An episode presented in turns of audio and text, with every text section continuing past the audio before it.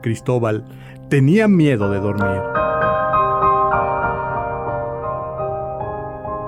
Toda la semana había soñado que el cuadro sobre su cabecera saltaba a su morador, un tigre al acecho, para pasear por las habitaciones de la casa. Las silenciosas zarpas aplastaban la alfombra como si cazaran el vientre de la profunda selva. La pintura era tan real que a una plena luz del día, el felino parecía estar a punto de moverse, con los músculos tensos bajo la sedosa piel. La inquietante sensación se incrementaba al llegar la noche, al fundirle las sombras con el fondo oscuro de la tela para dejar el carnívoro flotando en el aire, como dueño absoluto de la pared. La obra carecía de firma, pero sin duda el autor era un genio, al lograr que la bestia generara un temor ominoso en quienes admiraban el cuadro. Los amigos de Cristóbal y su propia hermana, tan inmune a la sugestión, le habían comentado la impresión de acecho que les producía el animal, como si esperara con paciencia el momento de brincar sobre sus gargantas. Estás mal de la cabeza para meter una cosa así a tu cuarto. Le dijo en broma a uno de ellos, con el miedo asomando la testa bajo su aparente despreocupación. Remató el bromista. Él tampoco, pero, aunque lo intentó, no consiguió decirlo. La propia forma en que adquirió el óleo fue peculiar. Caminaba frente a un bazar en el que yacían en confusión acuarelas, tallas y alfombras cuando captó entre el revoltijo un par de puntos verdes fijos en él. Aguzó la vista y entre la penumbra descubrió los ojos del tigre que lo miraban con atención. Una urgencia invadió su cuerpo como si conectaran un cable de alta tensión a su columna vertebral. Entró al local, tomó el cuadro y lo pagó con dedos temblorosos. Aplastó el acelerador para llegar a su casa y colgarlo de inmediato sobre su cama. El trabajo era extraordinario. Cada limpio bigote estaba plasmado con precisión. La sombra de la boca insinuaba las quijadas poderosas. El asesino envuelto en belleza. Era chocante. A él nunca le habían gustado los felinos, con sus garras silenciosas y sus engañosos rostros. Sabía que su simetría y perfección eran una máscara, una trampa para engañar a sus presas. Sí, lo sabía.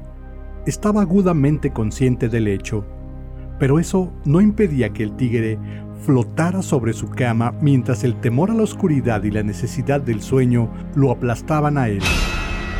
Necesitaba dormir, pero evitaba su lecho como un ciervo se resiste a ir al aguaje por miedo a morir mientras bebe. El horror que poco a poco se asentaba en su alma iba a la par con la fascinación que los ojos de la bestia le inspiraban. Estaba seguro de que un conejo debía sentirse igual antes de ser engullido por una serpiente. La inquietante atracción que ejercía el tigre en la vigilia se extendió sin aviso al mundo onírico. Al principio, solo sintió una vaga inquietud, como si alguien lo vigilara con malevolencia. Una noche, el animal sacó una pata y la cabeza, tan solo para sonreír y regresar al cuadro. La siguiente ocasión, no lo vio salir Apareció de repente junto al librero y cruzó la pared como un fantasma para llegar a la sala y pasear silenciosamente por el pasillo. La última vez decidió dormir en el sofá cama, lo que no impidió la visita del carnívoro. Esta noche sería distinta, estaba seguro. Algo iba a pasar. El pánico atenazaba su estómago con mano de hierro, pero se obligó a meterse en la cama tenía que enfrentar el miedo o éste acabaría consumiéndolo. El tigre no era real, era solo la proyección de un temor oculto, la cicatriz mental de un trauma de la infancia, quizá de la mala relación con su padre. Como le dijo su analista, sumamente interesado en lo que el animal manifestaba. De forma consciente sabía que el psicólogo tenía razón pero su boca ardía con el sabor de cenizas viejas y el corazón le sacudía el pecho como un martillo. Su cuerpo clamaba por rendirse al descanso, pero resistió a cerrar los ojos todo el tiempo que pudo.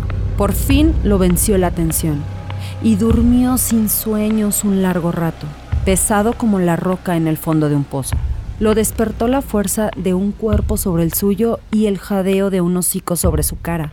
Al abrir los ojos encontró sobre él una enorme sombra en la que destacaban un par de pupilas verdes como el jade y cuatro colmillos blancos como la muerte. Se quedó inmóvil, paralizado. La bestia jadeó y arrojó su aliento sobre él, llenando sus fosas nasales con el olor agridulce de la sangre. Contuvo la respiración en un intento de mantener fuera la putrefacción que emanaba del tigre. Los ojos del animal lo veían fijamente, ardiendo con fuego extraño. El cerebro de Cristóbal trabajó a toda velocidad, buscando algo a qué asirse en medio del terror que lo invadía. Estoy soñando. Todavía no despierto. Estoy soñando. El crujido de sus costillas bajo las patas del animal lo convenció de la realidad del monstruo. Observó fascinado la forma en que los colmillos se acercaban a su rostro, sin prisa. La saliva brillaba sobre los dientes y la lengua se movía entre ellos, saboreando por anticipado el sabor de su carne, del líquido rojo que extraería de su cuerpo destrozado. Los enormes dientes se acercaron más, despacio, rozaron su garganta. Una gota de saliva resbaló de los labios negruzcos y le mojó el pecho. Los ojos verdes y enormes seguían clavados en él, obligándolo a mirarlos. La bestia alzó la cabeza para dar la tarascada mortal, mientras el sordo rumor de su garganta se convertía en rugido. El animal se lanzó hacia adelante con un poderoso impulso y Cristóbal gritó, cerrando los ojos.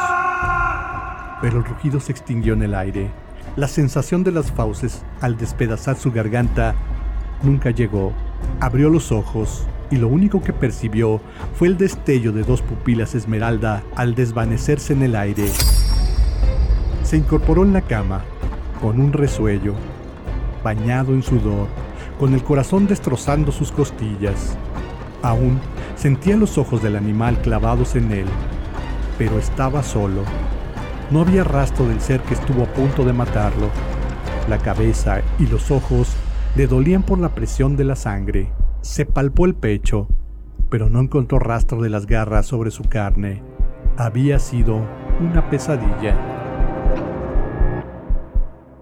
Recostó la cabeza en la almohada tratando de convencerse sin conseguirlo.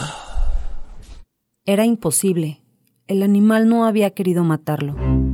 Parecía disfrutar más con su miedo que con el sabor de su carne. Clavó los dedos en las sábanas mientras el pánico volvía a apoderarse de él. Si el tigre volvía, dejó el pensamiento inacabado ante el recuerdo de los dientes y el hocico nauseabundo al rozar su garganta. Tenía que salir de allí. Con rapidez se vistió y salió lo más silenciosamente que pudo, alerta ante el roce de unas garras sobre el mosaico. Escapó en un taxi y bebió café hasta la madrugada en un establecimiento del centro, rodeado de luz y noctámbulos, sintiéndose protegido por la cercanía con otras personas. La luz del sol lo calmó y le dio fuerza. La noche pasada no parecía tan terrible con la claridad de la mañana. Solo había sido una pesadilla. Pero el tigre... Cristóbal se estremeció al recordar la fiera mirada y el sonido estremecedor de la garganta en la oscuridad. Era suficiente. Sueño o realidad, el tigre no volvería a perturbar su vida. A bordo del vehículo de alquiler guardó un silencio concentrado y tomó la decisión de devolver el cuadro. Si no lo aceptaban, entonces reduciría los fragmentos a cenizas. Eso era. Se desharía de la maldita bestia por medio del fuego. La confianza de Cristóbal casi se esfumó al abrir la puerta de su casa. El olor del felino llenó sus fosas nasales con burlona promesa, pero la esencia desapareció de inmediato. Se tambaleó como si hubiera recibido un golpe en el rostro. Pero siguió adelante. No podía detenerse ahora. Entró a su cuarto y abrió de golpe las cortinas. La luz llenó la habitación e hirió el cuadro, arrebatando al tigre toda su fuerza. Bajo la claridad del sol solo parecía un óleo bien elaborado, sin el poder demoníaco que emanaba en la oscuridad. No tenía nada sobrenatural. El hombre lo enfrentó y supo que había vencido. El tigre no podía causarle más daño ni temor. Sus ojos recorrieron la pintura mientras un sentimiento de triunfo lo evadía, como una bocanada de aire fresco que inundaba su cuerpo. Disfrutó la sensación, paladeándola como un premio duramente alcanzado. Abarcó la pintura de una mirada, descubriendo pequeños detalles que en su terror había pasado por alto. El brillo de los delgados bigotes, las garras insinuadas, los músculos que latían bajo la piel. Era impresionante, pero era solo una pintura. Él era real, más poderoso que unos trazos sobre un pedazo de tela. Detuvo su barrido visual en la zona del hocico, atraído por una mancha que no había observado en los labios ennegrecidos. Un estremecimiento lo sacudió. Corrió hacia el cuarto de su hermana con el corazón desenfrenado y un grito ahogando su garganta abrió la puerta con tanta fuerza que arrancó trozos de yeso de la pared. La sangre bañaba el piso y las paredes blancas, formando dibujos salvajes. El cuerpo de Magda yacía sobre la cama, con las costillas al aire. Las sábanas enrojecidas colgaban en jirones y el olor arterias rotas llenaba la habitación. Cristóbal se apoyó en la pared y resbaló hasta el suelo donde comenzó a sollozar. Rugió y gritó. No supo cuánto. Lo encontraron así, entre gemidos, señalando sin cesar una informe mancha de sangre, un borrón rojizo y sin forma, que él, desesperado, mostraba con el dedo, mientras gritaba frenético que era la huella, la huella del tigre.